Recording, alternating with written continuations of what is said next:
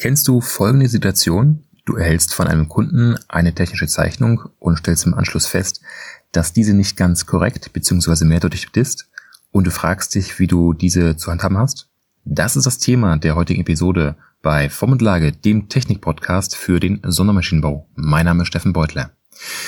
Ja, gerade wenn du im Projekteinkauf beziehungsweise im technischen Vertrieb unterwegs bist, hast du natürlich vermehrt Kundenkontakt und handelst auch entsprechende Konditionen aus, beziehungsweise bist das Bindeglied zwischen deiner Firma und dem Kunden und ja, bist somit direkt an der Front.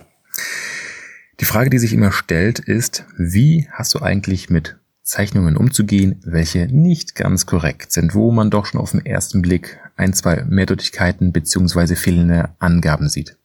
Wie ist damit umzugehen?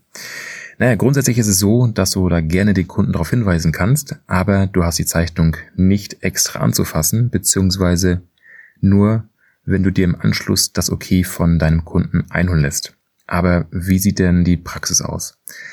In der Regel ist es so, dass du natürlich deinen Kunden darauf hinweist, äh, du, Entschuldigung, aber da fehlen mir ein, zwei Angaben, beziehungsweise kannst du bitte dieses oder jenes mal korrigieren, denn das ist so nicht ganz schlüssig beziehungsweise macht keinen Sinn.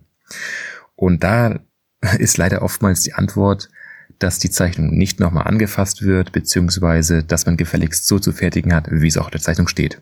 Stimmt's? Hast du solche Kunden? Sicherlich. Ein, zwei gibt's da immer, in zwar jeder Firma. Ja, aber jetzt nehmen wir mal an, dass gewisse Angaben von Schlüsselmerkmalen interpretationsfähig sind. Und wir fertigen natürlich nach bestem Wissen und Gewissen und liefern die Einzelteile auch an den Kunden aus. Und dieser stellt fest, Moment mal, ich reklamiere, weil ich nicht das bekommen habe, was ich erwartet habe. Ja, dann ist natürlich die, Frage, wie gehe ich da vor?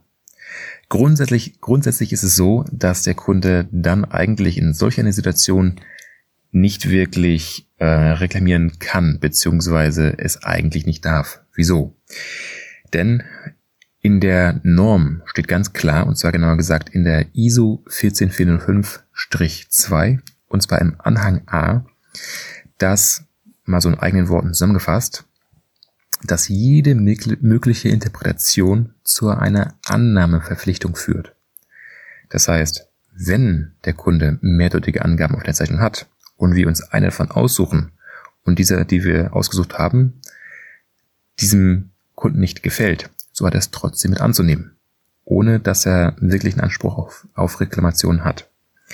Denn es ist auch ein Grundsatz, den wir eigentlich schon seit spätestens 2012 verfolgen, dass eine technische Zeichnung immer eindeutig und vollständig zu sein hat in der Beschreibung der Werkstücke, sodass keinerlei Interpretationsspielraum besteht.